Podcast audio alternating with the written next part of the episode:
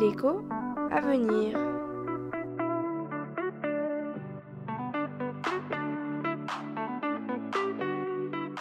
Qu'est-ce que l'inflation sous-jacente?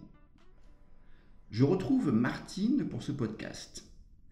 Alors Martine, quand on parle d'inflation, on entend parfois le terme d'inflation sous-jacente. Cela semble être un concept assez technique. Pourrais-tu nous expliquer à quoi cela correspond? On a vu, Laurent, dans les précédents podcasts, que l'inflation mesure l'évolution des prix d'un panier moyen de consommation. Or, dans ce panier, certains produits ont un prix qui peut fluctuer soudainement et très fortement. Par exemple, les prix de l'énergie, qui fluctuent de façon très importante, à la fois du fait d'importantes variations des prix du pétrole, par exemple, mais aussi du taux de change. Et même si les prix de l'énergie ne représentent qu'une part modérée des dépenses de consommation des ménages, les brusques variations de prix de l'énergie contribuent à de fortes variations de l'inflation, à la hausse ou à la baisse. Excuse-moi de t'interrompre, mais pour être bien sûr de comprendre, l'inflation sous-jacente serait donc l'inflation épurée des composantes volatiles comme l'essence ou les fruits et les légumes? Tout à fait. Je vais être un tout petit peu plus précise.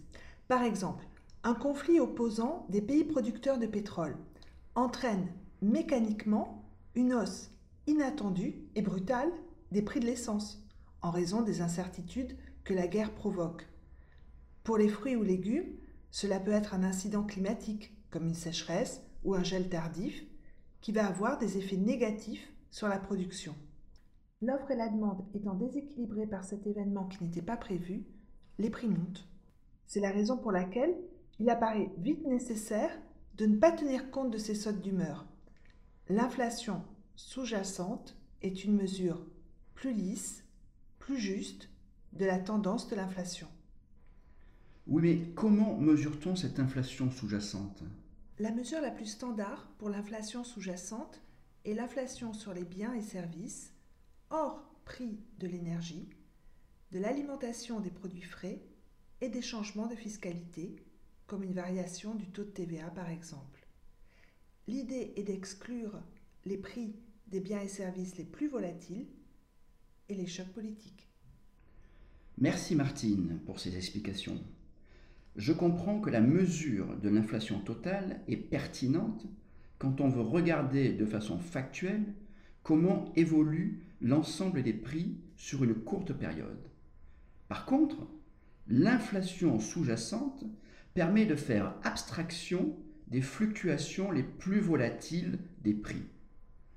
L'inflation sous-jacente est ainsi souvent utilisée par les économistes et les responsables politiques car elle fournit une mesure plus fiable de l'inflation sur le moyen terme et témoigne des tensions entre l'offre et la demande. Exactement. Merci Laurent. Merci Martine.